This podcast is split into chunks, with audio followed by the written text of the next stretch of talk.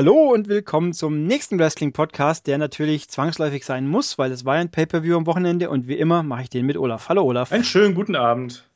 Guten Abend. Und wir müssen heute schauen wir mal, wie lange wir brauchen, weil Olaf muss seinen eigenen auch noch aufnehmen, wenn ich das richtig verstanden Genau, ich mache heute Podcast-Marathon.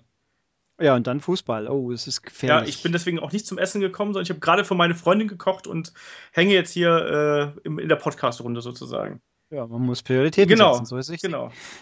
Gut, gehen wir es also gleich an. Wir hatten Money in the Bank 2016. Ganz genau, das ist ja immer der, wie ich ja finde, inzwischen der viertwichtigste äh, äh, Pay-Per-View im WWE-Kalender, im Prinzip nach WrestleMania, SummerSlam und dem Royal Rumble. Ähm, Weil es ja da, das stellt ja meistens die Weichen so für das zweite Halbjahr eigentlich. Also man hat ja dann das große Leitermatch, bei dem es um den Money in the Bank Koffer geht und dann auch noch entsprechend andere große Matches. Und gerade diesmal war die Karte ja auch vollgepackt bis unters Dach, würde ich mal sagen. Ja, sie war überfüllt, könnte man auch sagen, wie wir inzwischen wissen. Also hätte man vorher auch nicht gedacht. Ja, es war, war vor allem auch völlig für mich überraschend, für dich ja auch, wie wir gerade festgestellt haben, dass sich die Matchordnung-Reihenfolge äh, und wo welche Matches stattfinden auch noch geändert hat. Ja, es war halt irgendwie ein bisschen merkwürdig, dass sie auf einmal jetzt äh, Sigler und Corbin dann doch noch in die Maincard reingepackt haben und ähm, Fandango und Tyler Breeze, ich kann mich an diesen Namen nicht gewöhnen, an Breeze. Breezango. Ich kann mich da nicht dran gewöhnen. Auf jeden Fall die beiden gegen ähm, Gold, die Golden Truth ähm, dann auch noch irgendwie in die Pre-Show gestopft haben.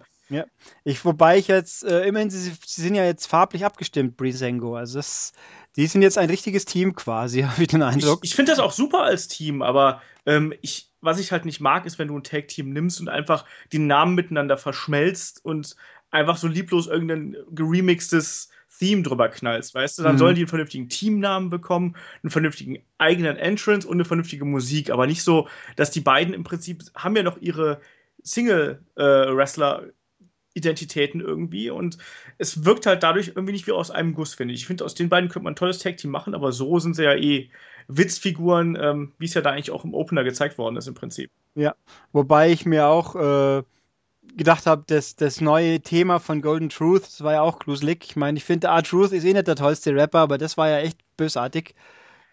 So Freestyle-Text draufgeschmissen, uh, gruselig. Ja. Äh, also es war auf jeden Fall das erste Match, was, äh, wobei die, die Pre-Show, ich habe ja auch, war ja gespannt, wie sie Jerry the King Lawler ersetzen werden. Jetzt wissen wir es auch.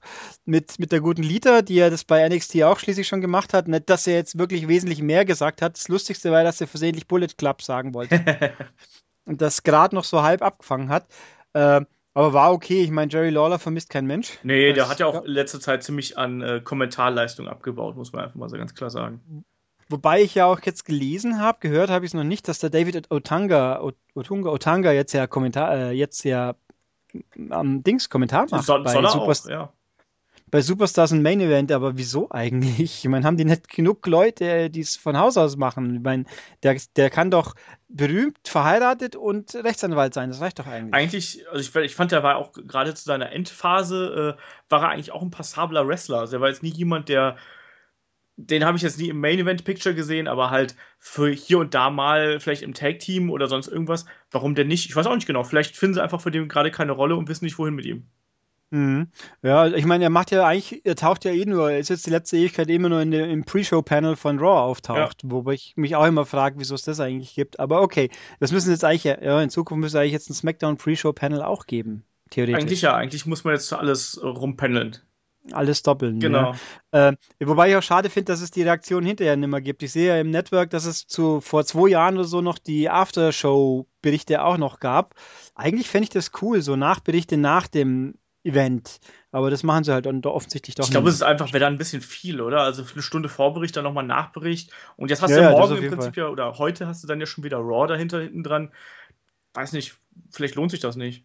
Den Aufwand. Ja, und dann auch noch das äh, eben, und dann den Stone Cold Podcast mit, mit AJ Styles. Uh, ja? ja. Mal gucken, was das geben wird. Ähm, also jedenfalls, das erste Match war Golden Truth gegen Brisango, wo es ja im Netz haben ja Leute gemeint, Fabrice wäre auch ein schöner Name, aber der klingt wohl ein bisschen zu ähnlich zu irgendwas Echten.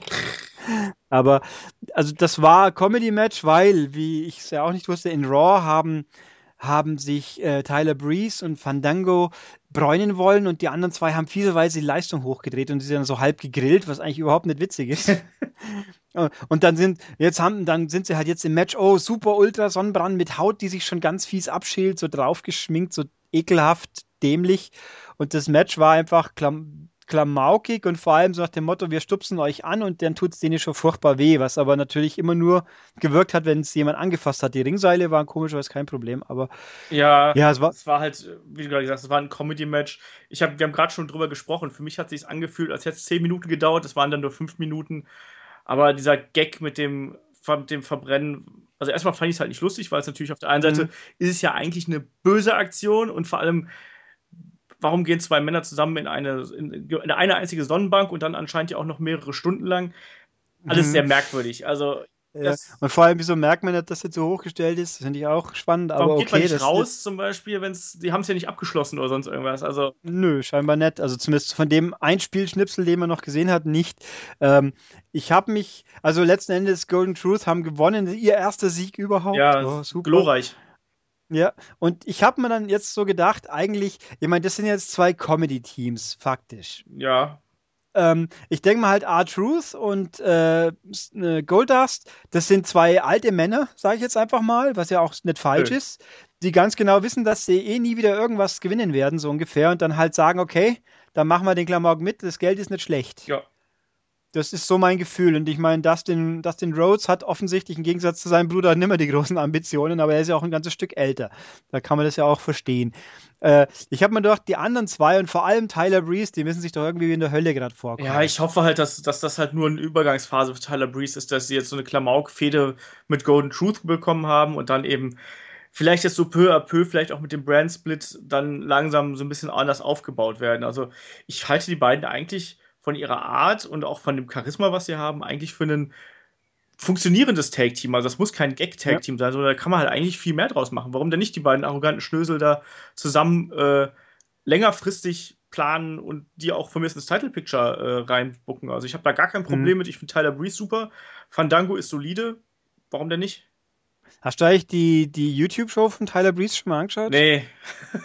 Weil ich denke mir nämlich, ich habe es ja auch noch nie angeschaut. Ich lese bis immer wieder, es kommen regelmäßig neue Folgen. Das ist eigentlich der einzige, von dem ich so wahrnehme.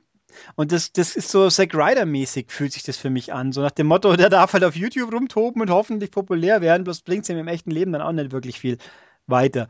Aber naja, es war, also ich finde es ein bisschen komisch, aber ich meine, sein Gimmick fühlt sich halt auch ein bisschen oldschoolig an. Das ist halt so, so klischee-mäßig, wie es vor, vor 20 Jahren noch in war. Das so ist doch super mit dem Selfie-Stick und so. Ich finde das, und dem selbstgesungenen Theme, das ist doch geil. Also ich finde das total ja, super. So, so Shawn Michaels ein bisschen ja. Touch, aber halt der Neuzeit, aber leider halt nicht, nicht von der, vom gleichen Status. Aber gut, also war, war, konnte, hätte man sich schenken können. Ich habe mich auch gewundert, wobei die waren beide. Ich könnte also ich weiß, dass zwei Pre-Show-Matches angesetzt waren, aber ich könnte schwören, das waren beide nicht die. Dann ist eins weggefallen, aber ich müsste jetzt nachschauen, bin zu faul. Ähm, also man hätte sich sparen können. Ich hätte mir eigentlich gewünscht, dass man vielleicht ein Frauenmatch noch neu hängt, weil da hätten wir, die haben genug, dass sie noch ein zweites Match hätten machen können. Die Page hängt ja auch irgendwo rum und hat ja die Tag noch gegen Charlotte gewonnen und jetzt ist sie wieder nirgends mehr zu sehen, so ungefähr. Ja, das, da weiß man, glaube ich, gerade nicht genau, was man da mit denen machen soll. Ja, da, da weiß, glaube ich, keiner so wirklich was. Und das, das zweite Kickoff-Show-Match, das war da aber gut. Die Lucha Dragons gegen die Dudley Boys. Das fand ich echt ordentlich. Ja, das war okay. Das war ein unterhaltsames Tag-Team-Match. Nicht zu lang, nicht zu kurz. War natürlich äh, dadurch geprägt, dass die Dudleys natürlich erstmal ihre Erfahrung ausgespielt haben und ihre Stärke. Haben ja dann, glaube ich, erstmal Sikara verhauen und dann gegen Ende dann auch, ähm, äh, wie heißt der, Kalisto.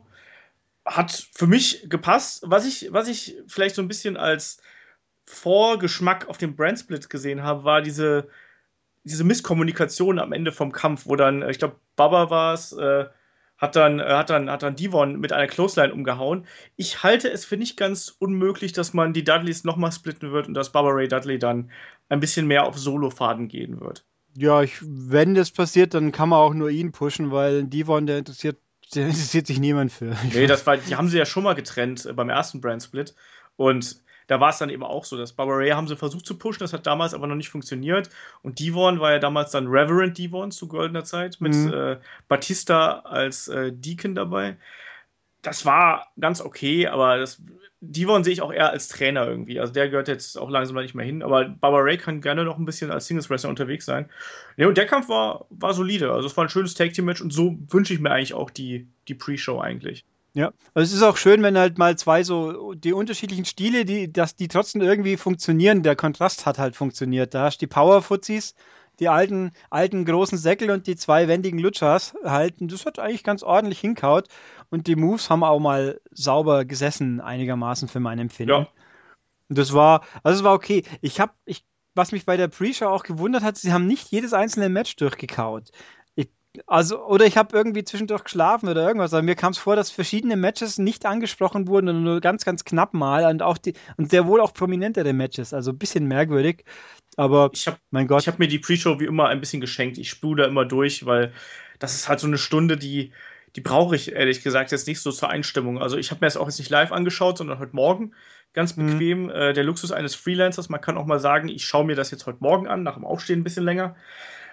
Ähm, und insofern finde ich, ich brauche ich brauch die Pre-Show nicht. Ich sehe diese Trailer alle oft genug und die Diskussionen da sind meistens auch nicht so erquicklich, dass ich die mir anschauen möchte. Insofern skippe ich das ganz mhm. gerne. Ja, das Einzige, was man theoretisch anschaut, sind ja die Matches, hätte ich jetzt gesagt. Eben, das habe hab ich halt auch gemacht. Dann bin ich halt davor geskippt und habe mir die halt angeschaut. Und äh, das reicht dann eigentlich auch für mich. Ja, und dann ging's, dann ging das richtige, richtige Veranstaltung los, quasi und gleich mit dem Fatal Four Way ja. für den Tag Team Titel. Also ein bisschen, bisschen habe ich mich gewundert gewundert, gut, die fangen ja gerne mit was Vernünftigem an. Und eigentlich die irgendwie, die WWE fängt gerne mit Tag-Matches an, habe ich den Eindruck. Bei NXT ja auch immer. Ja, ich finde auch gerade, dass du hast jetzt auch mehrere Tag-Teams, die halt von Anfang an für gute Stimmung sorgen können. Ich meine, wenn du so ein Team hast wie Enzo und Cass, die kommen in die Halle und automatisch hast du, sind die Leute dabei. Die brüllen mit, die tanzen mit, bei New Day äh, tanzen sie auch mit. Das ist doch super geil. Da hast du gleich eine gute Stimmung in der Halle und alle haben gute Laune und gehen dann auch gleich äh, mit der Veranstaltung mit. Das ist ja wichtig, gerade mhm. bei so einem Opener. Das ist die Aufgabe vom Opener, das erstmal die Crowd noch mal so ein bisschen anzuheizen. Ja. Also ich habe da ist mal auch das erste Mal wieder auf, also es ist mir diesmal wieder öfters aufgefallen, die Kameraführung war die nicht, die war doch auch schon mal besser. Ja, gerade bei diesen Multiman-Matches ist die aktuell ein bisschen konfus tatsächlich. ja, und auch, auch, und sie schalten, sie gehen so gerne mal auf Crowd Reaction an Stellen, wo es überhaupt keinen Sinn macht. Da zählen die ihren SUW, äh, SAWFT runter und dann geht's vor dem Saft, gehen sie ins Publikum rein, statt dass sie den Wrestler sehe, wenn er seine, seine Routine abzieht. Und äh, bei den Wort Willens, äh, die ich ja eigentlich den Auftritt finde, den Einmarsch finde ich echt cool von denen. Und dann denken wir, oh, die haben ein anderes Outfit an diesmal. Ja, die haben auch ein bisschen veränderte Musik im Vergleich zu ihrem ersten Auftritt. Mhm. Also sie haben jetzt diesmal was Grünes angehabt, okay, Farbe ist halt Farbe, aber der hat auch ähm, ich meine, ich bringe sie immer durcheinander. Toll. Also der eine hat ein Oberteil angehabt ja. und das hat er ja auszogen vor dem Match. Dann habe ich mich auch ein bisschen drüber gewundert und habe äh, was, hat jetzt ein Oberteil an? Und dem, wobei die, die, komische Latzhose von Enzo, die war ja gruselig, meine Herren. Ja, das, das, trägt man so als, als G, weißt du? Als, als Certified G, genau. weil you can't teach that. Genau. Genau. Ach, schee. Nee, also ich fand das Match prinzipiell gut, aber es war mir zu konfus. Ja, es war halt ein bisschen wild, ne? Ich, mich hat, ich fand es eigentlich sehr unterhaltsam über die, über die Zeit. Das war ja auch jetzt mit elf Minuten ein bisschen mehr, war es ja dann eigentlich so solide lang. Ähm, ich verstehe bei diesen Four-Way-Matches nicht, nicht, noch immer nicht, warum die Leute sich immer an die brav an die Regeln halten und in ihren Ecken bleiben. Das ist, bleibt immer für mich eine Logiklücke. Und ich fand, in diesem Kampf ist das Ende äh, zu kurz gekommen, ja. weil da war ja irgendwie so ein bisschen Abstimmungsprobleme, äh, als Big E das, äh, das Cover aufgebrochen hatte am Ende. Und dann standen die sich ja gegenüber, ich glaube Big E und wer, wer war es denn? Ich glaube äh, Gallows war es oder so und die standen sich gegenüber, mhm. weil Gallows irgendwie darauf gewartet hat, dass niemand anders aus dem Ring wirft. Also das war ein bisschen merkwürdig und hat, fand ich, das Ende ein bisschen kaputt gemacht. Ja, ich habe auch den Eindruck gehabt, ich müsste es nochmal anschauen, ganz vorsichtig, dass die am Ende mit den die Regeln nicht mehr gestimmt haben. Dass das nicht wirklich, ich, mir, mir war nicht klar, wer, wer ist jetzt aktiv. Ich meine Big E eben äh, oder Kofi, wer auch immer, jemand, der war nicht aktiv im Ring, weil er nicht eingetaggt wurde. Ich, also zumindest habe ich den Tag nicht wahrgenommen und deswegen habe ich den Eindruck gehabt, da war was durcheinander. Also für Leute, die es wieder warten, überhaupt nicht wissen sollten, Fatal Fourwear heißt, man kann beliebig night taggen. Also das sind vier Tag-Teams, zwei Leute im Ring und man kann auch äh, Leute von anderen Teams eintaggen. Oder die können sich eintaggen halt. Und wenn der andere quasi an ihnen vorbeirennt, dann wird draufgepatscht, jetzt bin ich dran. Äh, das ist also natürlich die Logik für dieses ganze Kuddelmuddel, aber irgendwo am Schluss, es ging mir zu durcheinander, ich habe nicht mehr kapiert, was los war. Und dann lag der Dings, der, äh, wer ist der kleinere, der Anderson, gell? Äh, ja. Der lag dann zwei Minuten gefühlt im Ring, weil er irgendwie nicht raus konnte, weil er ja K.O. war. Und dann musste er halt irgendwie drin liegen bleiben, während die anderen ihre, ihr Finishing-Manöver durchziehen. Aber gut, also das Match an sich war schon okay die Sieger, dass es New Day ist, das ist leider zu offensichtlich momentan. Ich lese auch immer wieder so, ja, so, die betonen ja so sehr, dass sie jetzt auf Rekordfahrt, äh, auf Rekordfahrt sind, ja. quasi, ja. Ähm, und wenn das so betont wird und dann käme es mir komisch vor, wenn sie es so abrupt in so einer Situation umschmeißen, wo es so ein bisschen billig wirken täte. Ich glaube, die holen sich jetzt noch den, diesen Rekord, damit Paul London und Brian Kendrick irgendwie aus den Rekordbüchern raus sind und mal wieder ein aktueller Star das mhm. geholt hat. Das werden sie machen und danach werden sie den Titel verlieren. Das ich glaube, wenn ich mir nicht ver verzählt habe, dann wird es sogar reichen, dass es vor Battleground noch passiert. Also könnten es bei Battleground einen Titel schmeißen, ja. quasi.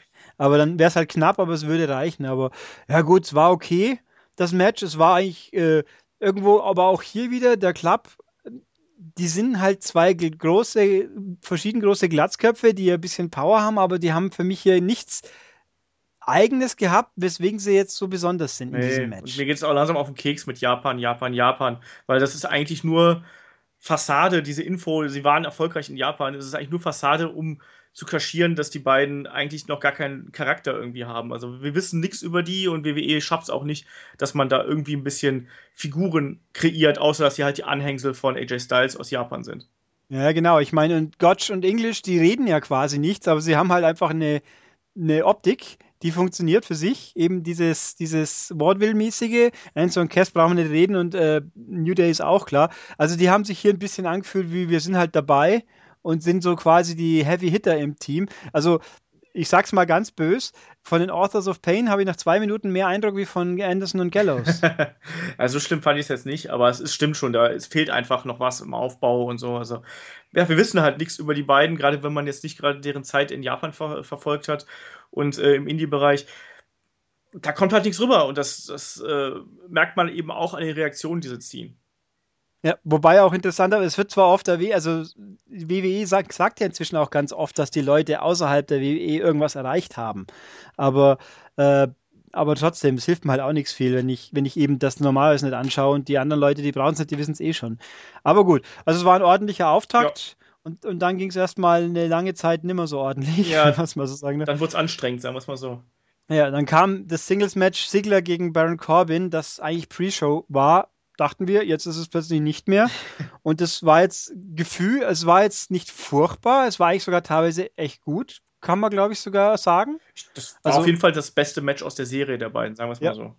Es war nur einfach viel zu lang, ja. würde ich sagen. Und es war aber jetzt hoffentlich auch das letzte endlich. Ja, ich finde, was mir bei Baron Corbin so ein bisschen gefehlt hat, war so die starke Offensive wirklich mal. Also er hat ja einfach über sehr, sehr lange Zeit einfach nur auf, auf Sigler eingeschlagen am Ende, als dann diese großen Aktionen, also da gab es ja diesen, ähm, ich vergesse gerade, wie er heißt, ähm, diesen Code Red oder sonst irgendwas, diesen Spinning äh, Suplex außerhalb des Rings und mhm. äh, den End of Days und so. Das sind ja geile Aktionen. Die sehen ja auch super bei ihm aus. Aber er braucht halt irgendwie noch so Übergangsaktionen dazwischen, die auch ein bisschen Impact haben. Nur auf den Gegner einschlagen als harter Hund reicht für mich einfach nicht.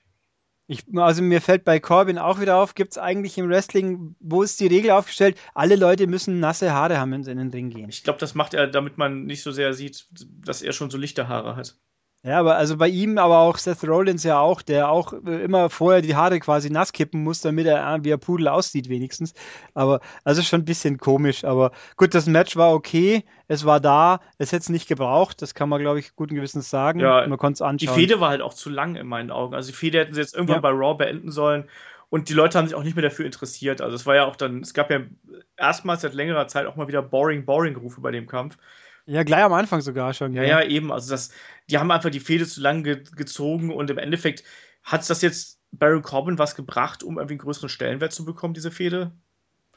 Ja, aber er hat zumindest am Anfang mehr zu tun bekommen wie Apollo Crews. Das kann man, glaube ich, so sagen. Das stimmt, Apollo Crews hat jetzt drei Monate gebraucht, bevor er seinen ersten äh, Pay-Per-View-Auftritt hatte.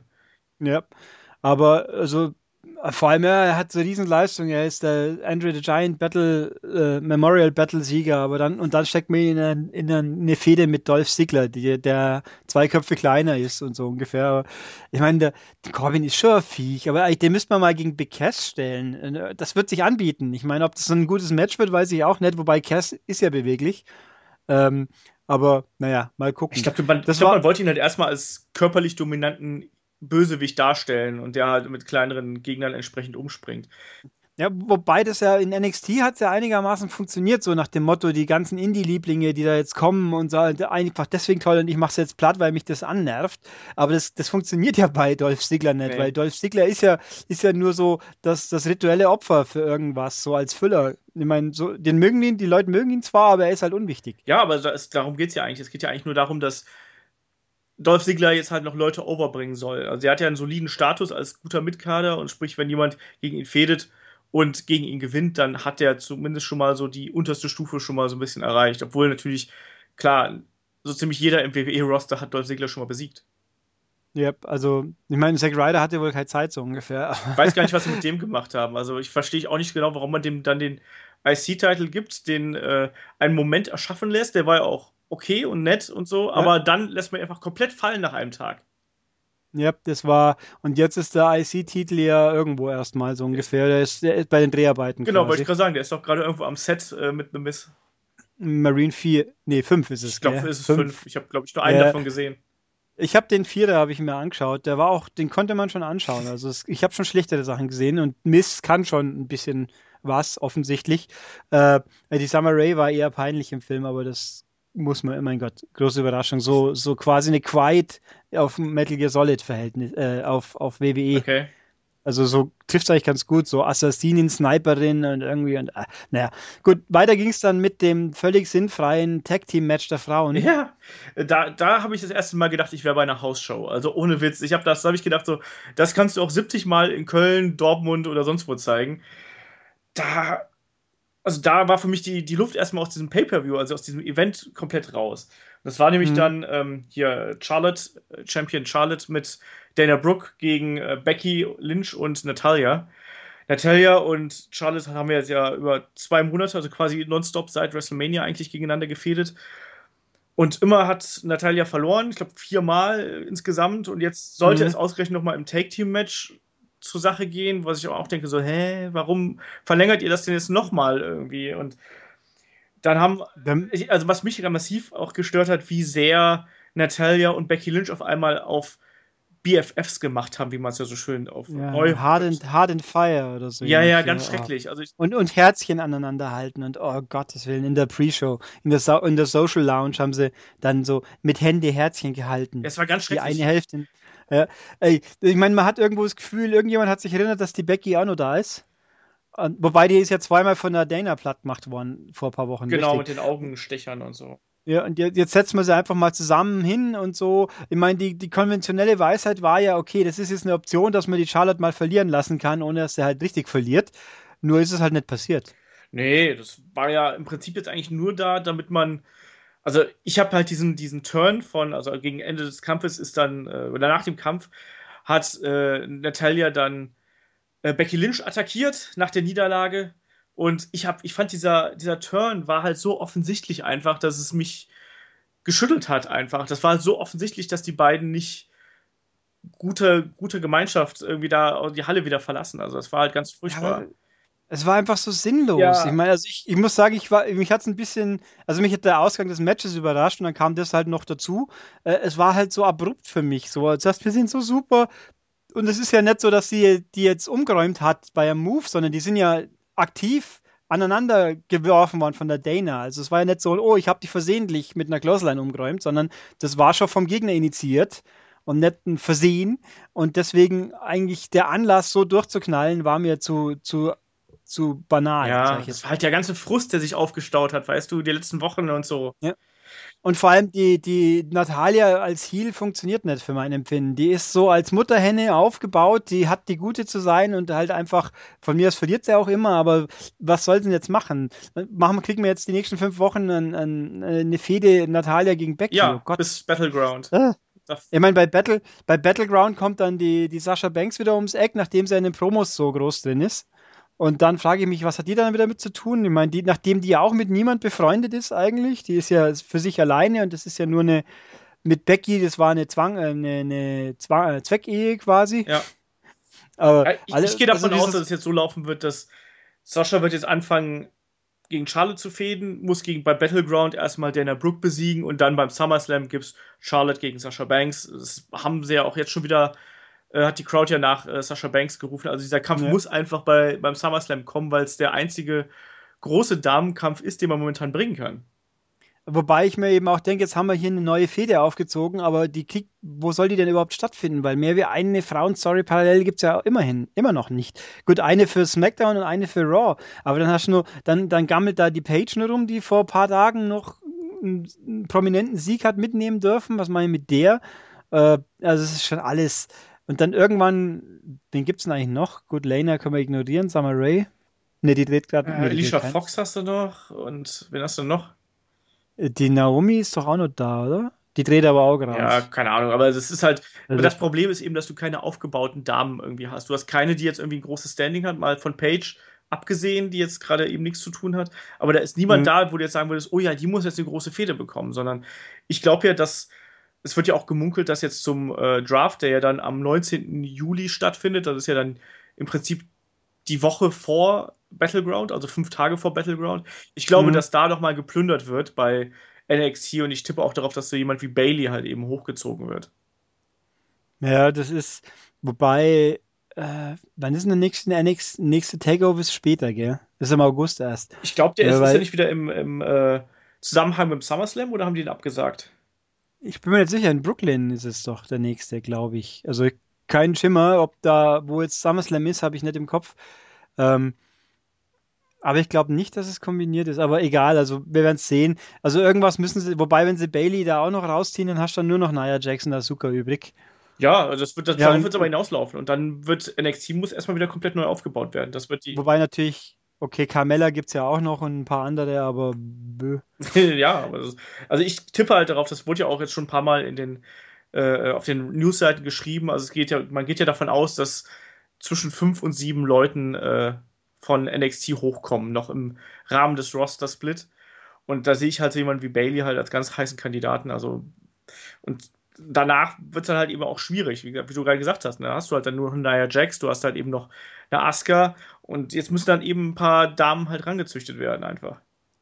Ja, ich meine, da es rennen ja genug rum eigentlich, die man halt ab und zu mal so am Rande wahrnimmt, die aber in, in, der, in der Fernsehsendung, also in der, in der Network-Sendung so gut wie nie auftauchen, die ja alle immer bloß auf Tour sind, so ungefähr. Aber mein Gott. Naja, jedenfalls das Frauenmatch, kein Ric Flair weit und breit zu sehen, klar. Aber und das, die Bösen gewinnen auch relativ überzeugend, würde ich doch sagen. Ja. Es war ja nicht so, dass sie sich durchgemogelt haben, die haben halt einfach gewonnen. Ja. Mehr oder weniger. Und das war's dann. Und äh, ja. und dann dann, kam halt das nächste Jahr Mai-Match, so ungefähr. Ja, das war auch so. Das war auch, also das nächste Match war dann Apollo Crews gegen Sheamus. Da ging es ja so ein bisschen, das war ja so ein bisschen diese, ja, hier der alte Platzhirsch gegen den jungen Spund, der sich gerade so ein bisschen versucht, in, ins Rampenlicht zu drängen irgendwie. So ähnlich wie bei John Cena gegen AJ Styles ja auch. Das stand jetzt ja so ein bisschen, äh, naja, wenn einem nichts mehr einfällt, macht man halt diese New Era-Fehde so ein bisschen.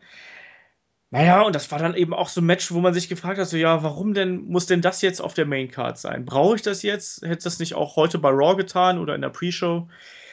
Also, ich bleibe dabei, dass halt Apollo Crews nicht aufgebaut worden ist bis jetzt, dass die Leute nichts von ihm wissen, außer dass er halt lustige Aktionen zeigen kann, aber ansonsten sehe ich da nichts, was eine emotionale Bindung zu ihm rechtfertigt. Und der Kampf war auch entsprechend leider. Ja, es war irgendwie, war halt da und dann vor allem war ja auch nicht kein überzeugender Wind. Sieg war ein Roll-Up, ja super. Äh, so ungefähr. Wett. Ja. Einfach, weil halt Seamus sich beschwert, dann wird er aufgerollt und das war's dann wieder so. Irgendwie so, äh, ja, super, toller Sieg. Ja, es ist, so. es ist ja im Prinzip nur ein Zeichen dahin, dass diese Fehde halt dummerweise auch noch weitergeht, ne? Also, weil Seamus wird jetzt heute Abend dann rauskommen und sagen, hier, du hast, das war nur Zufall, ne? Flug Victory und so, ne? Jetzt komm mal hier hin und äh, mach's nochmal und dann wird er halt nochmal gewinnen und wahrscheinlich gibt's dann bei Battleground nochmal einen Kampf und so.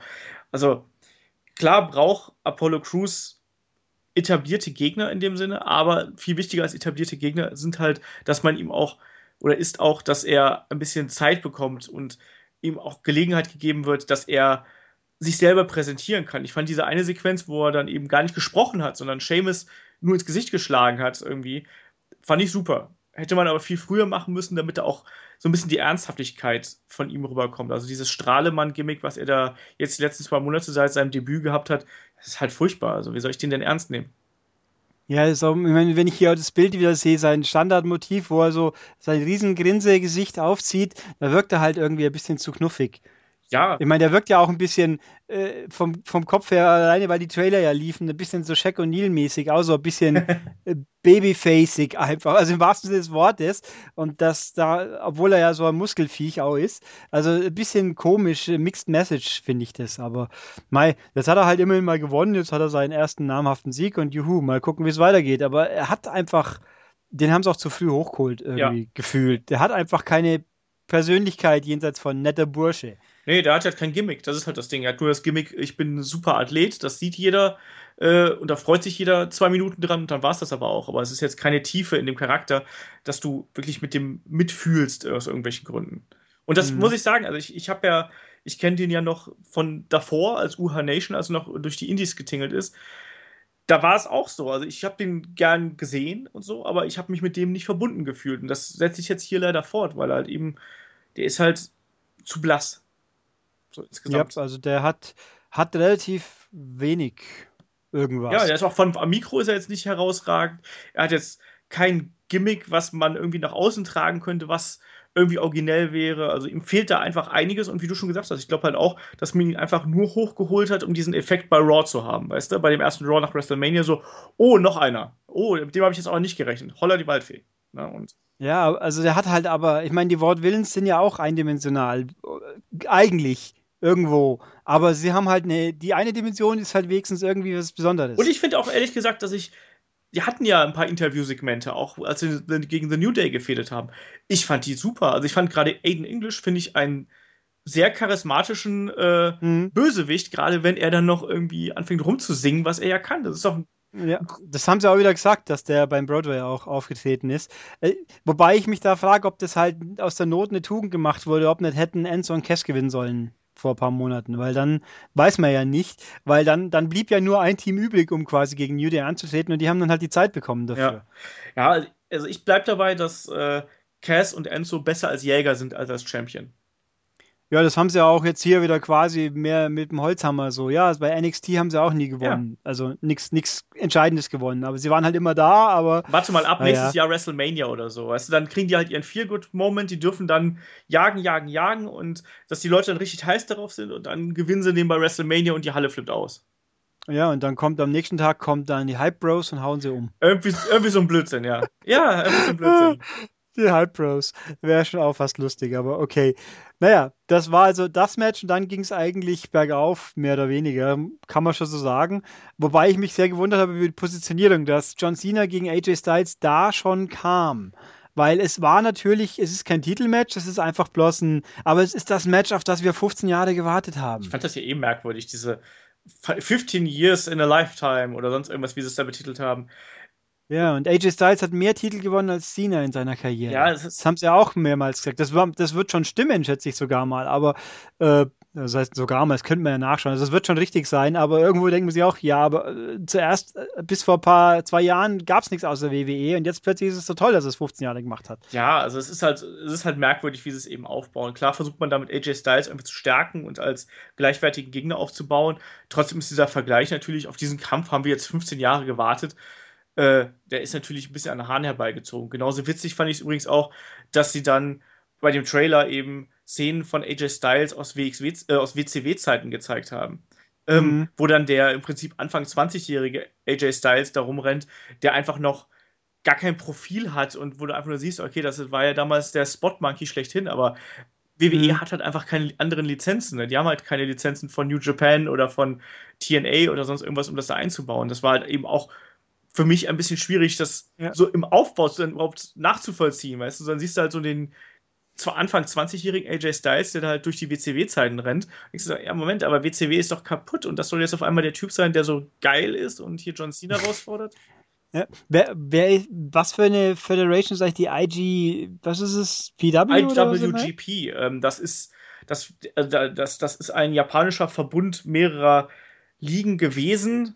Mhm. Ähm, und das war sozusagen ein gemeinsamer Titel.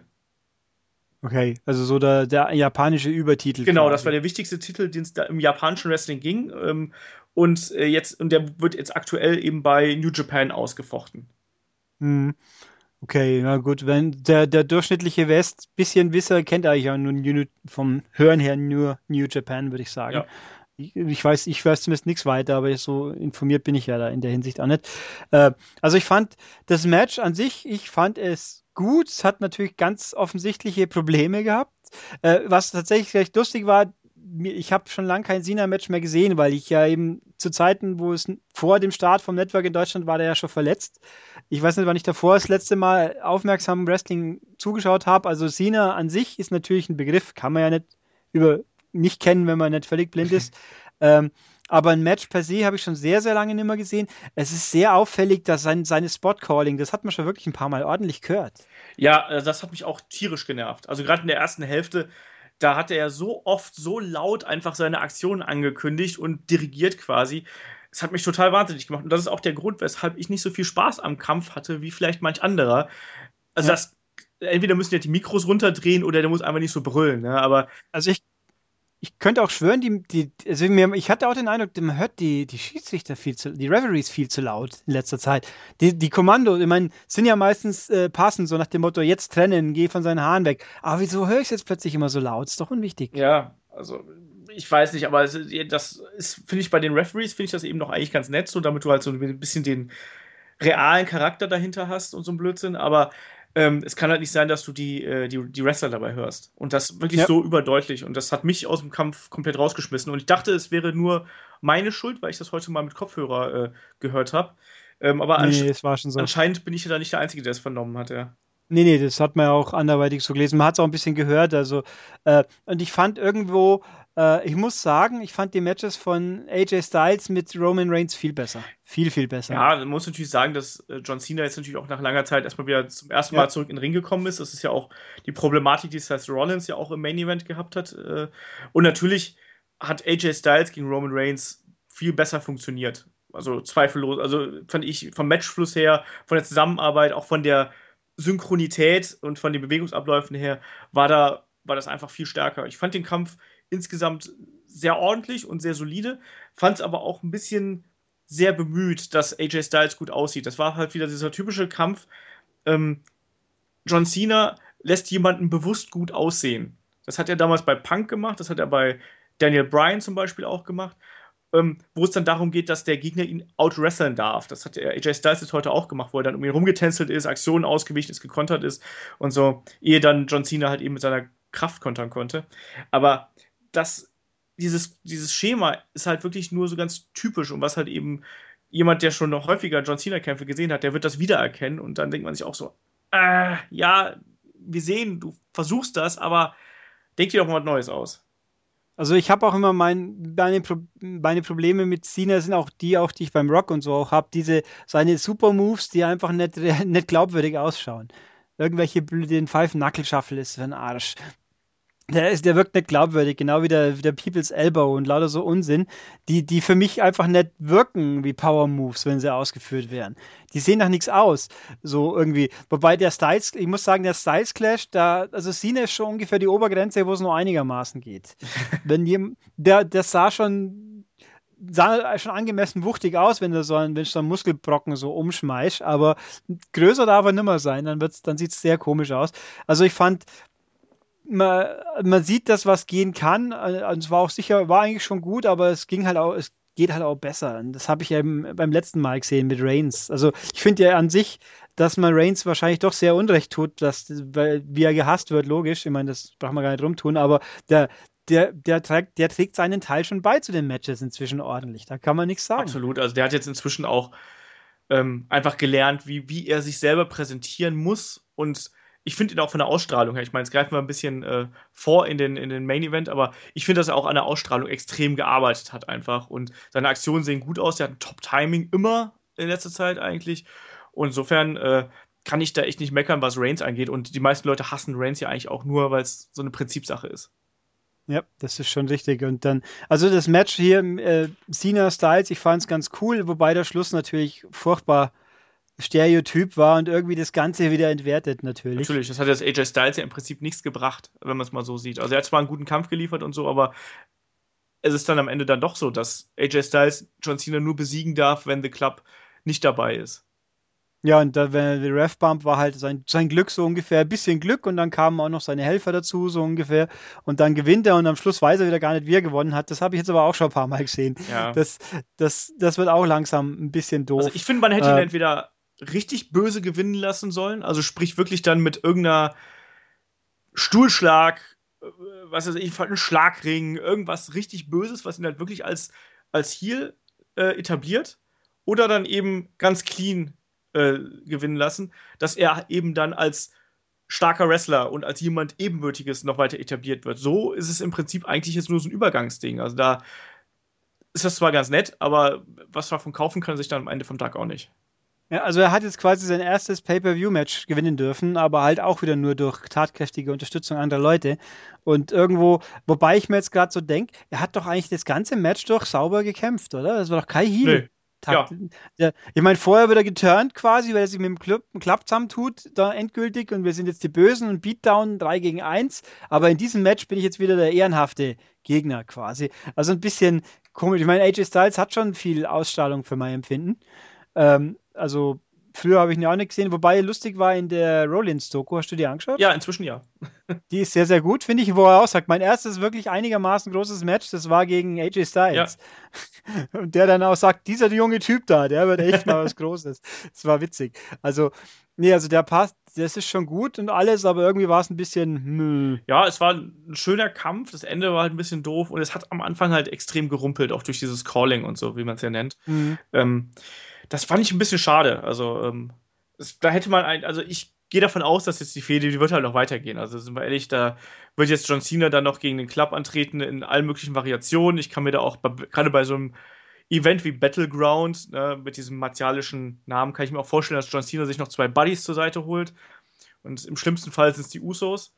Ich wollte gerade sagen, die Usos waren diesmal gar nicht dabei. Das, ich habe sie nicht vermisst, sagen wir es mal so. Nee, ich auch nicht. Mir fällt es jetzt erst auf. Moment, die Usos waren gar nicht da. Ich meine, gut, die hätten auch im Main Event keinen Platz gehabt, so gefühlt. Ja. Von, von der Logik her. Ähm, aber trotzdem, sie waren gar nicht da. Ja. Sie hätten ja ich weiß nicht, sind die Usos und Sina schon mal irgendwie, haben die schon interagiert mal irgendwann? Sinnvoll? Boah, ich überlege gerade, garantiert in irgendwelchen Tag Team Matches gehe ich einfach mal ganz, ganz stark davon aus. Ich weiß es aber gerade nicht. Also, weil die Usos sind bei mir so ein schwarzes Loch im Kopf, weißt du? Also, ich habe. Weil.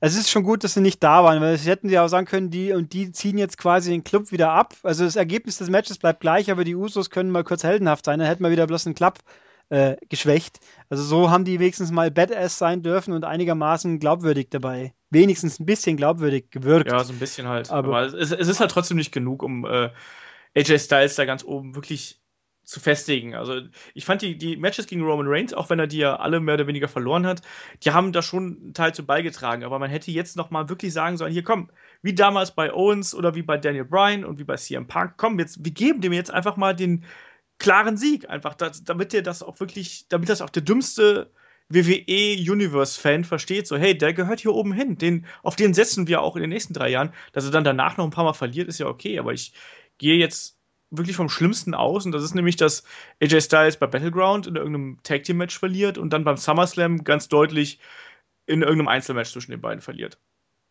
Damit dann alle, alle Vorurteile gegenüber Sina wieder bestätigt werden können.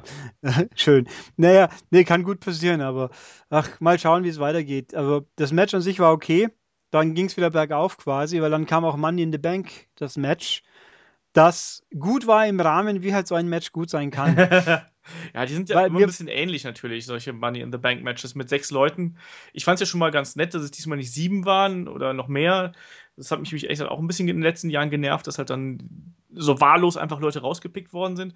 Ich fand dieses Money in the Bank Match, da habe ich mal so letztens drüber nachgedacht, das war eigentlich so der Stereotyp, wenn man bei WWE 2K16 ein Match zusammenstellt, wie würde ich jetzt, wie würde ich Money in the Bank Match booken? Und dann haust du deine ganzen, deine ganzen Helden rein, was außer Owens rein und Cesaro und äh, Ambrose und um es aufzufüllen, dann eben noch äh, Jericho und Alberto del Rio, weil kein anderer da ist. Aber ich fand so von der Konstellation her, auch mit Sami Zayn als Underdog, fand ich das eine runde Sache und vor allem man konnte eben nicht 100% vorher sagen, wer den Titel jetzt oder wer den Koffer jetzt da holt. Ja, wo, wo, da, da würde ich ein bisschen widersprechen. Das, äh, die Logik, dass Dean Ambrose das sein wird, das, es hat sich so angeboten. Also es gab eigentlich bloß zwei Ausgänge so ungefähr immer. Entweder das Offensichtliche passiert oder Kevin Owens gewinnt. Ja, aber das war so ungefähr die Denke immer. Entweder der, weil der halt der, das Arschloch schlechthin ist, sehr gut halt, also positiv, oder halt Ambro Ambrose, damit halt Shield großes Gedönsens aufgesetzt wird. Und ja, das eins von beiden war es ja letzten Endes. Aber der Weg dahin fand ich auch sehr gut, wobei mir ein bisschen die Gimmicks, das, also diese mühsam, mühselige Leiter ineinander Verschachtelung, die war schon wieder peinlich. Ja, ja, das, äh, diese, dieser Aufbau, Rio da, zwei, diese Gerüste aufgebaut haben quasi. Ja, Del Rio braucht drei Versuche, bis er die Leiter endlich verankert hat, richtig. Und natürlich das, das klassische Leiterproblem, oh, jetzt sind sie alle gerade abgelenkt, jetzt muss ich besonders langsam hochklettern. Ich, ich fand lustig, also weil wir ja gerade darüber gesprochen haben, dass man die Leute hören konnte oder die Wrestler hören konnte, mhm. wie sie sich abgesprochen haben. Da gab es nämlich auch einmal ähm, von Jericho ein Take your time, guys, ne, wo sie dann wo es dann ein bisschen zu hektisch geworden ist. Ne? Und natürlich mhm. dieses langsam hochkrabbeln, das gehört bei Leitermatches nun mal irgendwie dazu. Da, da stelle ich mittlerweile einfach meinen Kopf aus und sage, komm, das ja. muss man akzeptieren, ansonsten hast du an keinem Leitermatch deinen Spaß. Das ist richtig, genau oben das rumgefummelt. Wobei mir gerade in dem Rückfall nochmal eingefallen ist, beim Frauen-Tag-Match gab es auch mal eine ganz kurze Sequenz, wo ich glaube, was Becky oder Nettie ultra langsam in die Ecke gekrochen ist. Mm, ja, ja, ja. Weil da offensichtlich irgendwas im Timing schiefgegangen ist und hat sie gemerkt, jetzt muss sie ganz, ganz langsam machen, weil sonst ist sie zu schnell. Ja, ja. Und haben wir auch gedacht, oh, das war jetzt ein bisschen auffällig. Aber nee, also das Leitermatch, ich fand es hat auch gute Sachen gehabt. Ich fand schön, dass jetzt mal Zane und, und Owens sich zwar auf die Fresse hauen, aber sich nicht automatisch gegenseitig das Match kosten wie die letzten 15 Mal. Also das war nicht der Grund. Äh, ich fand auch die Opferrolle von Oh Gott, ich leide so kläglich von Zane hat sich auch äh, angenehm in Grenzen gehalten. Der hat mal einigermaßen so gewirkt, als ob er nicht nur verprügelt wird. Äh, Del Rio ist mir nicht negativ aufgefallen. Äh, ich fand Del Rio, Jerry ich muss mal gerade ganz kurz sagen, ich habe eigentlich gedacht, hier Del Rio wäre der naja, sagen wir so, der schwache Part in diesem Match, weil ich fand der Rio seit seiner Rückkehr äh, extrem langweilig und einfach so, bäh, weißt du, ich, also da fehlte für mich ein bisschen der Drive, aber ich fand ihn sehr, sehr gut ähm, und er hat auch viele äh, sehr clevere Aktionen gebracht. Also und die, und die Leitern auch gut eingesetzt. Also er hat ja da zum Beispiel seinen ähm, Tree of Woe, den Stomp und den Tree of Woe hat er gegen Cesaro gut gezeigt und diesen ähm, Cross-Arm-Breaker oben auf der Leiter. Habe ich mhm. so in dieser Form noch nie gesehen das fand ich ganz geil. Fand es dann ein bisschen schade, dass Cesaro das nicht mehr verkauft hat, weil der hat ja im Prinzip dann zwei Sekunden danach schon wieder vergessen, dass er da oben dem Cross-Armbreaker war.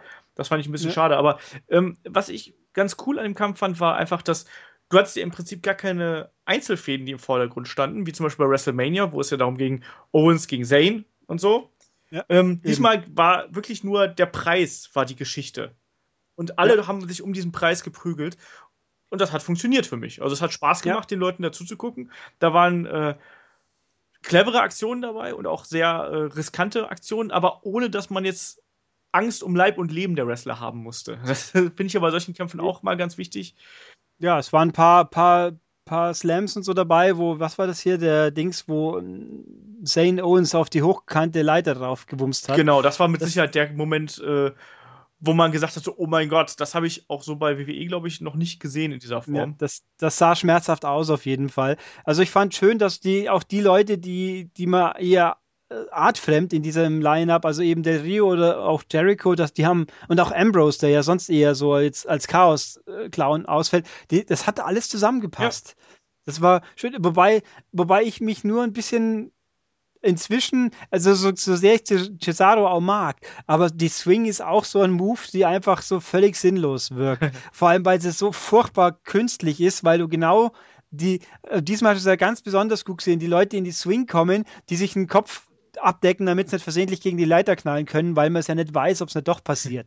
Also, nee, die schützen sich quasi den Kopf, während sie zehnmal im Kreis dreht werden. Okay, wo dann Jericho in die Leiter hat knallen lassen, das war ganz cool.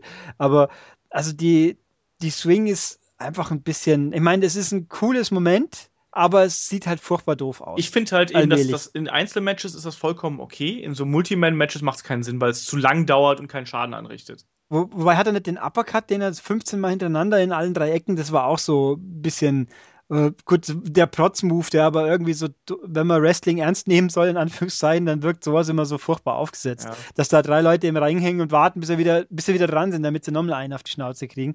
Aber gut, letzten Endes, Match war gut, äh, Ausgang war auch gut. Ja. War halt, war, also wie gesagt, ich finde, wie gesagt, nicht, dass es das, überraschendste Ende war, aber es war ein gutes Ende. Ja, es war, wurde ja angedeutet, wie du schon gesagt hast, beim letzten Raw ja. wurde es ja angedeutet, als Dean Ambrose ja auch gesagt hat, was wäre denn, wenn ich mir jetzt den Titel hole und dann sagt er zu mhm. Seth Rollins und Roman Reigns ja und dann einfach nach eurem Kampf oder bei eurem Kampf reinkomme und den sofort eincashe. Ähm, das gab es ja auch äh, relativ selten, dass der Koffer noch am selben Abend eingecasht worden ist. Ich glaube, Kane hat das mal vor einigen Jahren gegen äh, Rey Mysterio gemacht, aber ansonsten mhm. gab es das ja relativ selten. Insofern ähm, konnte ich mit dem Ausgang ganz gut leben. Ich persönlich hätte lieber Kevin Owens gesehen als äh, äh, Titelträger oder als, als Kofferträger. Aber es, waren für mich mehrere Kandidaten dabei, mit denen ich hätte gut leben können. Also alle ja. außer Alberto del Rio wäre für mich vollkommen okay gewesen.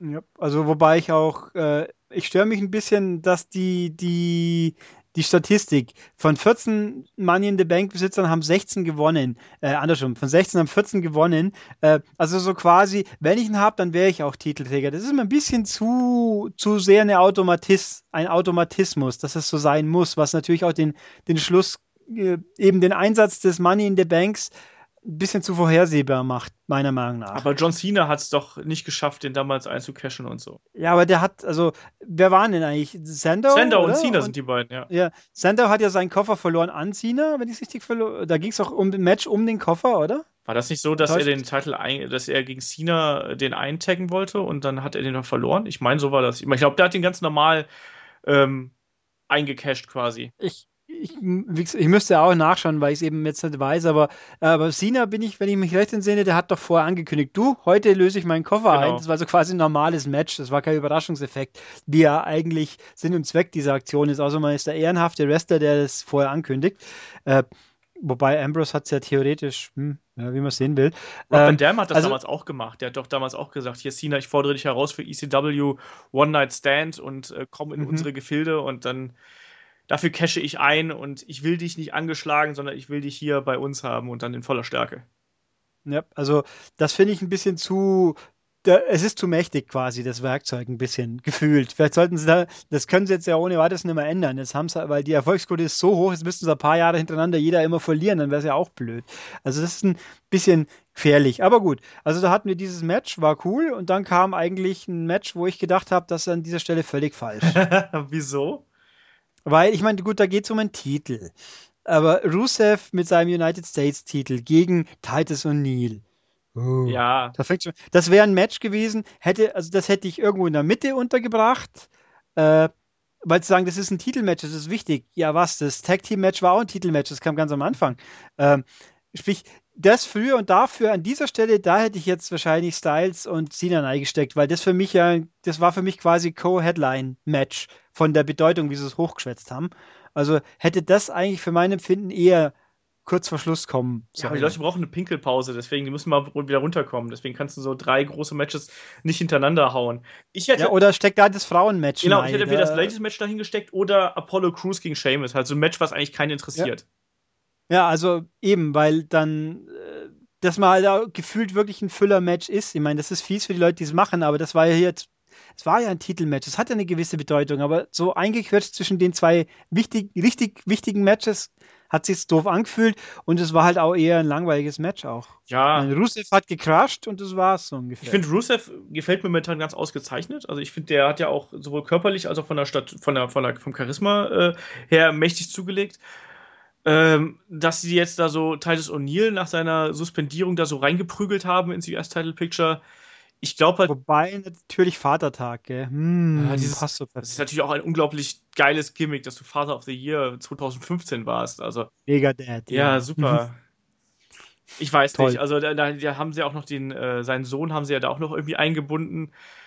Naja, das Match war halt irgendwie da, aber es hätte auch niemand interessiert, wenn es nicht da gewesen wäre. Also, das wäre halt so ein Ding gewesen, das hätte man für mich problemlos streichen können, genauso wie Apollo Crews gegen Sheamus und es hätte niemand interessiert. Ja, wobei auch hier so der, der, der Accolade von Rusev, der wirkt halt gegen so große, massive Leute einfach irgendwo nicht auch, ich meine, wenn der ein Kalisto so kaputt biegt, das sieht aus, als ob er den wirklich gerade zerbricht, so ungefähr.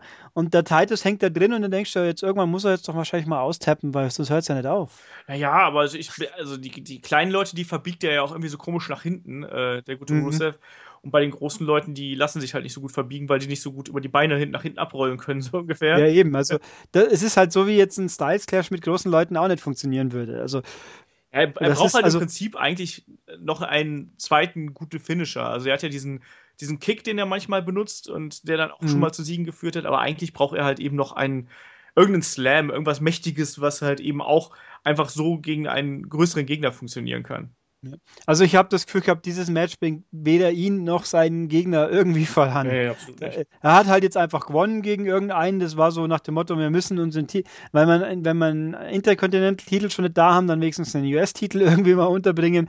Aber äh, hätte man, also ich kann mir zum Beispiel vorstellen, gefühlt hätte man einen Zack Ryder reingesteckt, der vernichtet wird mal wieder. Das ist für einen armen Zack bitter, aber es hätte besser gewirkt auf jeden Fall. Ja, es hätte zumindest Rusev vielleicht ein bisschen mehr was gebracht. Also ja. Titus O'Neill wo steht er jetzt gerade? Also jetzt war er dann irgendwie da in der Fehde drin, hat, hat aber jetzt gerade sehr deutlich verkackt auch, muss man auch mal so sagen. Also per Aufgabe, klar kann man das gegen Rusev, kann man so verlieren, aber nichtsdestotrotz eigentlich ist er jetzt eine ganze Stufe wieder weiter unten. Und ich denke zwar, dass auch diese Fehde weiterlaufen wird, aber vielleicht schmeißt man Darren Young da noch irgendwie rein. Also ich weiß ja nicht, wenn der. Ja, also das ist auch sowas. Eigentlich äh, Young und O'Neill als, als Tag-Team waren sie halt ein Tag-Team, das ganz nett war.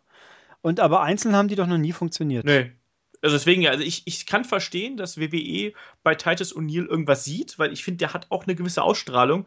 Aber ähnlich wie bei ganz vielen anderen Wrestlern, da weiß man nicht genau, wo man da hin soll. Also dieses Ding mit dem Father of the Year, Megadad, was auch immer, das ist doch keine, das ist doch kein glaubhafter Charakter. Also was, was, was soll ich denn jetzt von dem denken? Also das, das hat ja schon bei Roman Reigns nicht funktioniert, der dann da in seinen Trailern mit seiner Tochter rumgetüdelt hat. Das ist ja total nett, aber das ist doch nicht das, was ich von einem Kämpfer sehen will. Ja, vor allem, weil ja Titus vor kurzem noch Heal war auch. Der hat ja schließlich auf Jörn dann Jan geturnt. Und jetzt das, und gut, dass er sich jetzt hat suspendieren lassen, das war seine eigene Schuld, das war einfach nur blöd. Das anders kann man es nicht sagen. Das war wirklich die dümmste, das habe hab ich ja mal erwähnt, oder? Ich habe das ja noch gesehen, bevor sie es geschnitten haben. Ah, ja, okay. Da hast wirklich, er hat halt beim Rausgehen einen Vince wirklich am Arm packt und so umdreht und der war halt stinkesauer und hat gleich so gegengepusht und hab mir, was war da jetzt? Und das, am nächsten Tag ist diese Szene nicht mehr aufzufinden. Vielleicht findet man es auf YouTube nur irgendwo, aber im, im Network ist sie nicht mehr vorhanden. Und dann haben sie ihn ja suspendiert für 90 ja, und für 60. Das ist halt auch eine blöde Aktion von ihm gewesen. Also, sorry. Ich meine, das war ja auch nicht böswillig. Ich meine, das war ja auch gut. Also, so die Begründung war ja, weil ja die Frau zuerst rausgehen soll. Also Höflichkeit quasi. Aber das machst du nicht. Das ist einfach an der Stelle war es einfach nur dumm. Eben. Aber gut, kann man ihm nicht helfen. Außerdem weiß man doch auch, wie Vince McMahon tickt. Also, dass er jetzt nicht so der, ja. gerade vor der Kamera, jetzt nicht gerade so der Bro ist, sondern da halt eben auf seine Männlichkeit sehr achtet. Ne? Und wenn er dann von mhm. einem von seinen noch nicht mal Top-Angestellten irgendwie da so zurückgepfiffen wird, so, hey, benimm dich mal. Also mega Dad in allen Ehren, aber da bist du noch ja, ein bisschen auf, glaube ich.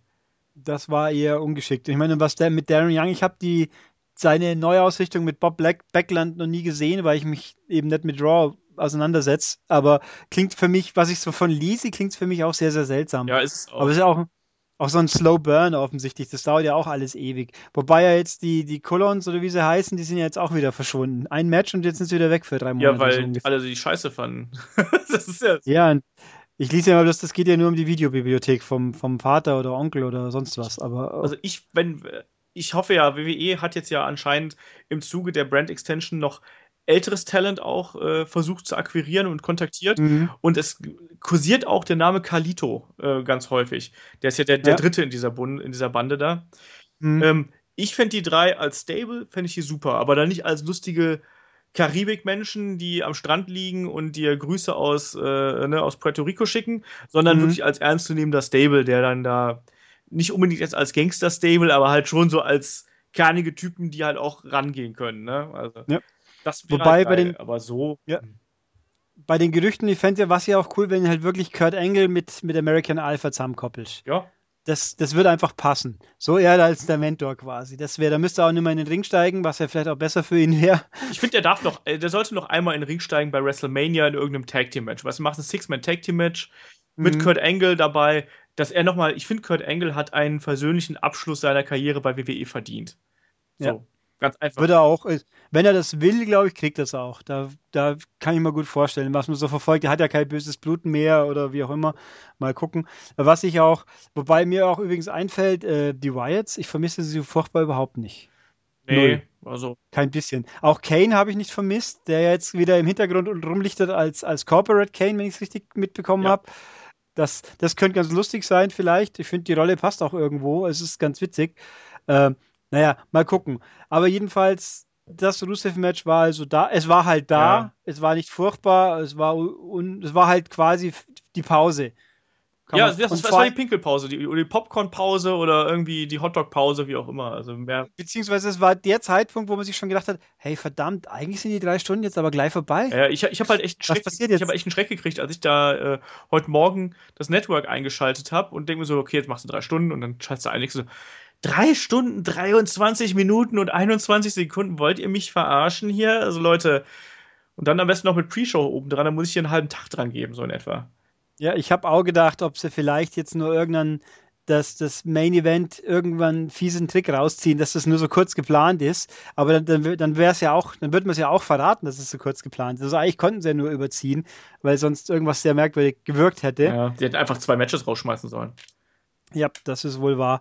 Ähm, Jedenfalls hat man hier dann eben Roman Reigns gegen Seth Rollins. Der Mann, der, der Guy gegen den, der nie den Titel verloren hat. Ja, schreibt sich ja eigentlich von selbst die Fehde. Noch dazu mit, ja. der, äh, mit dem Hintergrund der beiden als ehemalige Shield-Members. Ähm, Match, sage ich mal, fand ich insgesamt okay, aber auch hier, ich finde, man hat sehr gemerkt, dass Seth Rollins noch sehr rostig ist irgendwie in Knochen. Also ich habe häufig das Gefühl gehabt, dass er Angst hat und seinem Bein noch nicht 100% vertraut. Oder wie ja, ja man hat, hat permanent immer wieder die, den, den Knieschoner hochzogen und dran rumgefummelt. Also er hat ja, ich meine, er hat ja alles gemacht, was er immer macht. Also er, er ist offensichtlich fit genug, dass er alles machen kann. Äh, offensichtlich ist er nichts kaputt gegangen dabei. Zumindest hat man den Eindruck gehabt. Aber es, es kam schon ein bisschen zaghaft teilweise rüber. Und, wobei ich jetzt auch, ich fand ja sein Ring-Outfit furchtbar äh, bei, bei Dingsens. Ähm, Extreme Rules. Ja.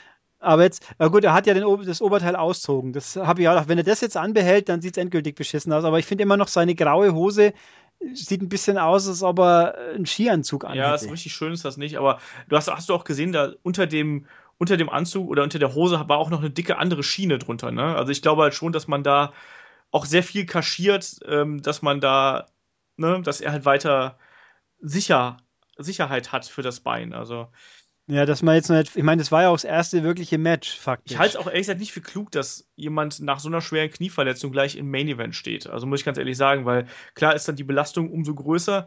Und zum anderen, gerade bei sowas, also ich habe selber einen Kreuzbandriss mal gehabt und ich weiß, wie sich das anfühlt. Ich habe auch ein halbes Jahr, dreiviertel Jahr trainiert, bis ich dann ähm, mich wieder bewegen konnte richtig. Und das Bein fühlt sich einfach anders an. Also das, das, das klingt ganz merkwürdig. Also mein, mein, linkes Bein fühlt sich heute noch anders an, nach fünf Jahren oder sechs Jahren, fühlt sich heute noch anders an als mein rechtes Bein.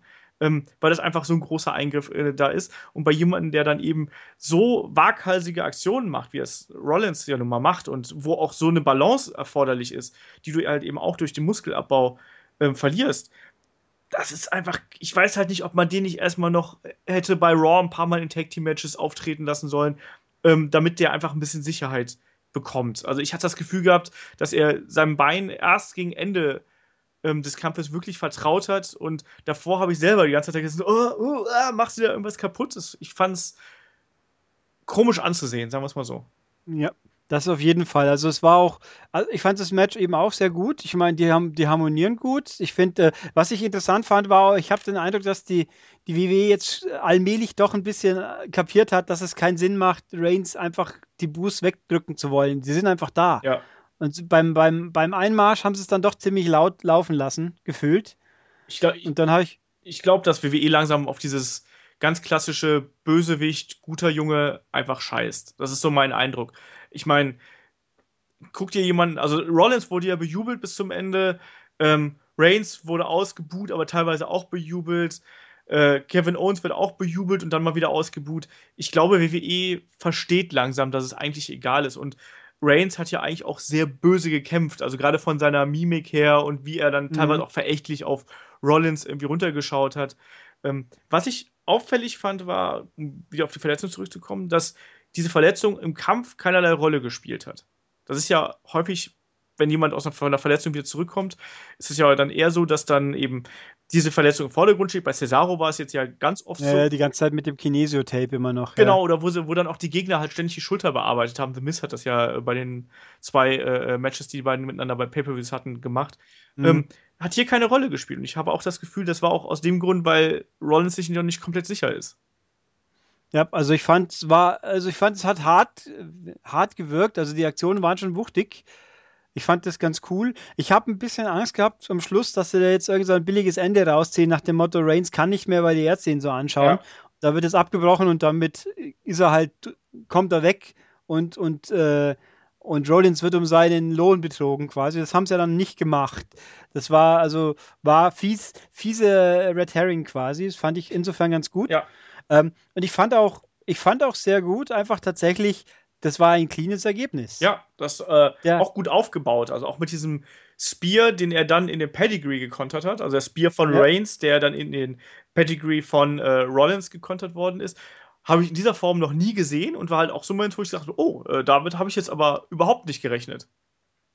Also ich fand überhaupt, äh, ich habe immer den Rollins, äh, Reigns war jetzt schon öfter auch gegen AJ Styles ja auch den Phänomen, Phenomenal Vorarm mit dem Spear abflicken, ja. abpflücken. Das sieht einfach cool aus und das hier, das war auch cool und dass dann Rollins noch einen zweiten Pedigree dran hängen darf und der dann konsequenterweise auch wirklich Wirkung hat, das fand ich sehr gut. Ja.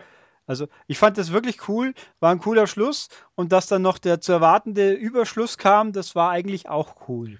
Also ich hätte es nicht erwartet, ehrlich gesagt. Ich fand, wie es dann kam, war ja klar, was passieren muss. Ja, ich habe mir, als, als Ambrose da oben so lange auf der Leiter stand und da im Prinzip schon so Tränen in den Augen hatte, habe ich mir schon gedacht, so, okay, das, das, das wird darauf hinauslaufen, wie es bei Raw angekündigt worden ist. Also. Ja. Wobei ich auch dann, nachdem so lange die Musik lief und Rollins so wartet, so kommt er jetzt, kommt er jetzt, dass ich, habe ja auch noch überlegt, vielleicht machen sie einen Fake-Out. dass er jetzt tatsächlich kommt oder auch selbst dann noch, wie er kam. Er haut dem den, den Koffer über den Schädel und sagt dann ja, ich hätte ja jetzt, ich tue es aber nicht, Edge Badge. Aber dann hat es er doch getan und jetzt ist er halt Champ. Also ist schon kurios. Wobei wir übrigens äh, kommentiertechnisch äh, JBL gehört abgeschafft. Ich kann ihn nicht mehr hören. Der regt mich auf. Das war dieses Rumgeplärre. Äh, oh Gott, ein Madman ist jetzt. Wir sind am Ende. WWE ist tot, weil ein Madman ist jetzt Nummer eins. Und da, wobei natürlich lustig war, der Schluss vom Match Styles gegen Cena. Sie haben uns das beste Match versaut. Und dann haben wir gedacht, ja, ihr habt schon recht, aber nicht so wie ihr das macht. aber Nee, also der ist ein bisschen, an, der ist mir zu anstrengend. Also der ist auch zu, der ist mir zu platt ja, ja, äh, Heel-Commentator. da, dann gib mir einen Corey Graves, der einfach Nuancen hat, der einfach besser ist und nicht bloß rumschreit. Äh, wobei ich mir immer noch schwer tue, wenn ich nicht aufpasse, denke immer, ist das jetzt der Cole oder der Saxon, der da gerade redet? Ja, ich finde Saxon finde ich halt auch äh, sehr generisch in seinen Aussagen und in seiner Art, wie er kommentiert. Also irgendwie passt das halt nicht, aber mein Gott, es ist wie es ist. Also WWE wird jetzt auf lange Sicht erstmal, werden wir ja sehen, wenn beim, beim Roster-Split, wie dann die äh, Kommentatoren aufgeteilt werden was dann passiert. Ja, ich meine, nachdem wir jetzt äh, Jerry Lawler wahrscheinlich nimmer so schnell hören werden, würde ich jetzt einfach mal mutmaßen, ist es jetzt auch kein nicht so schlimm, da müssen sie eh was ändern, aber wobei, war nicht irgendwie Dolph Ziggler hat, beim, hat bei Superstars kommentiert? Ja, ja, da hat er auch mal, das wird er aber nicht dauerhaft machen, Dolph Ziggler muss in den Ring. Nee, aber ich meine, er ist doch ein Stand-Up-Comedian auch noch. Ja. Dann, uh. Nee, also es ist, ja, mal gucken. Also ich finde es äh, also der Schluss war schon cool. Da kann man der schon leben. Also ich muss ja sagen, ich bin halt gerade nach den letzten Monaten nicht der allergrößte Ambrose-Freund, weil ich fand, dass er die letzten Monate, naja, das hat halt alles nicht so geklickt, was er gemacht hat. Ne? Also bei WrestleMania war es halt nicht so richtig geil. Das war bei ähm, dann die beiden Kämpfe mit, oder mehrere Kämpfe mit Jericho, die waren halt nicht so richtig geil. Ja. Also ich finde, es war halt jetzt auf den letzten Drücker hat WWE es halt doch noch geschafft, ihm dann den Titel zu geben. Ne? Also bevor er halt eben komplett in der Bedeutungslosigkeit versinkt. Also das haben sie jetzt geschafft, ihn jetzt auf die nächste Stufe zu heben. Jetzt bin ich mal gespannt, was sie damit machen, weil gerade mit diesem Lunatic Fringe Gimmick ist es eben schwierig, ihn so als Champion zu präsentieren. Also er ist ja jetzt ja nicht so Steve Austin anarchisch, sondern er ist ja dann irgendwie noch bekloppt dabei. Was, wie äußert sich denn ein bekloppter Champion dann? Also. Ja, also es wird, wird heute bei Raw dann schon auch interessant, mal was dann noch rauskommt. Es ist, ich meine, die meisten Leute scheinen ja zu denken, auch wahrscheinlich haben sie auch recht, er wird den Titel nicht lange halten. Ja, das denke ich auch, ja. Äh, wobei immer die Frage ist, ob sie ihn jetzt bis zum Brandsplit, Brandsplit durchziehen und ihn einen lassen und den anderen dann halt, wer weiß der Henker, wo sie ihn hin, äh, hindraften. Das ist ja eh alles so eine Sache. Die Frage ist halt auch, kriegen wir einen Titel oder zwei? Es gibt ja bis jetzt nur Gerüchte, dass jetzt WWE doch zwei machen möchte, aber wir wissen es ja noch nicht. Also. Nö, aber also es klingt aber schon verdächtig nach. Also irgendwo wäre es auch konsequent, wenn ich die Brands wirklich strikt trennen will, dann muss ich es ja auch gleichwertig machen. Das funktioniert nicht, wenn es nur einen wichtigen Titel gibt. Das ist immer der ohne den Titelträger unwichtig. Ja, wie gesagt, da musst du aber halt auch 20 äh, Events machen im Jahr, äh, quasi jeden Monat dann einer für jede, für jede Brand und dann kommen wir aus dem Podcast nicht mehr raus. Ja, wohl wahr. Oder halt, oder halt konsequent die Brand, wirklich so wie halt früher mal bei Nitro war doch. Die erste Hälfte war doch WCW und die zweite Hälfte NWO. Oh, das war schrecklich. Ja, aber wär, das wäre konsequent, aber vielleicht kann man es auch gut machen. Ich meine, das wäre halt eine Frage, ob es geht. Aber wobei ja auch jetzt, ich meine, die Pre-Show wird ja immer vom SmackDown-Team announced. Da sitzt ja immer der Morrow und redet dann mit dem, wobei der, ja, mit dem Byron, aber der, der kommentiert ja nur Pre-Show. Und im Haupt, äh, Haupt-Pay-Per-View ist es dann das Standard-Team, also das Raw-Team im Endeffekt.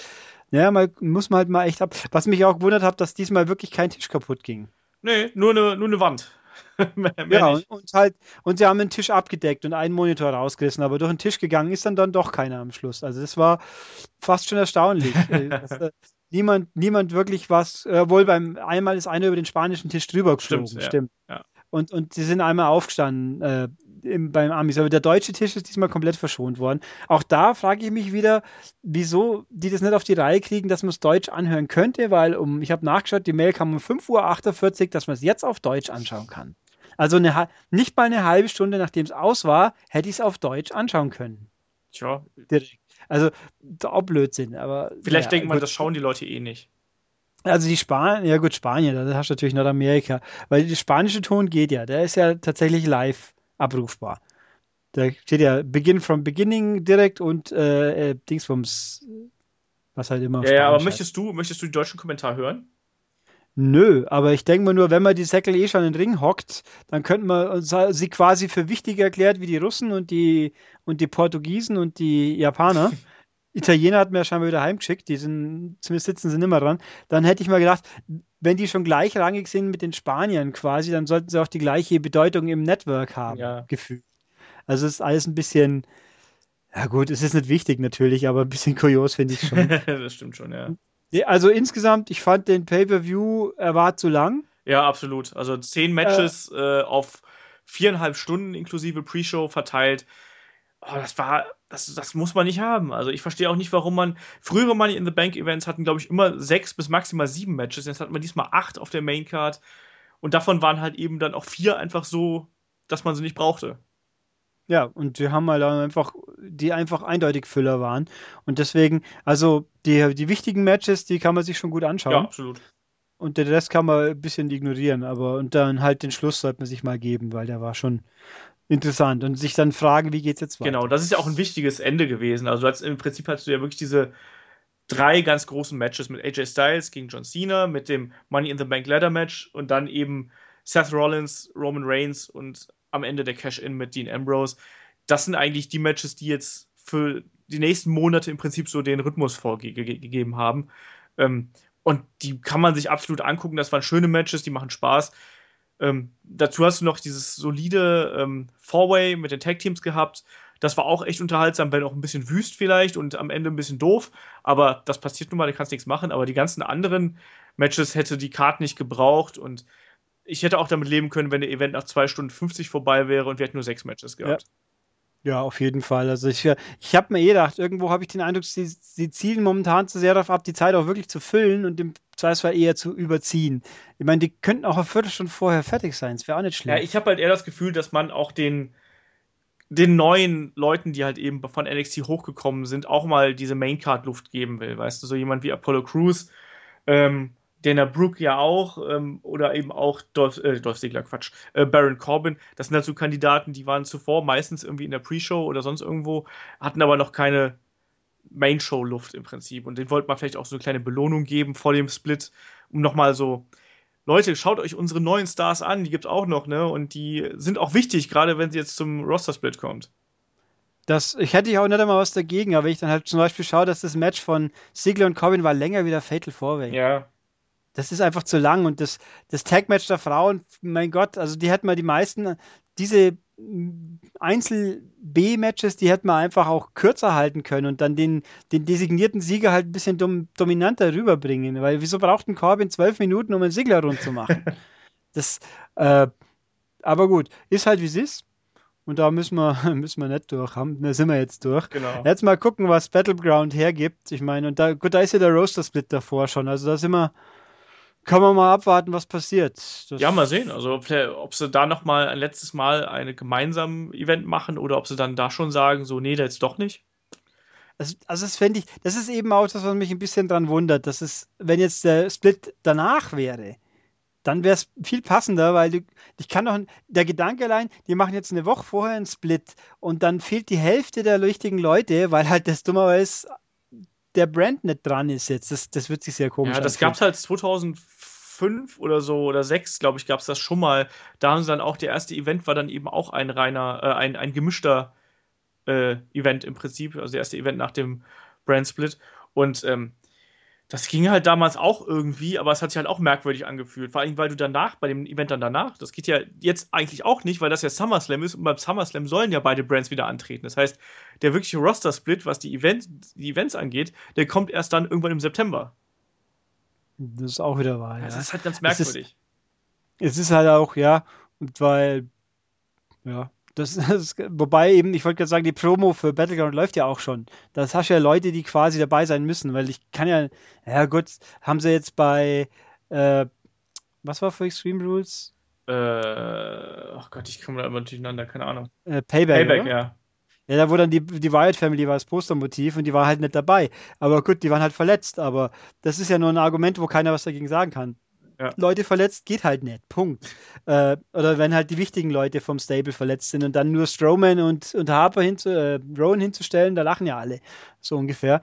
Äh, wobei ich mir bei denen auch denke, was machen die jetzt eigentlich die ganze Zeit, wenn ihre, ihre Besseren quasi sind verletzt monatelang und die müssen bloß rumhocken und Däumchen drehen. Halt die dürfen dann irgendwelche Charity-Geschichten machen oder so was bei der Wyatt Family super funktioniert.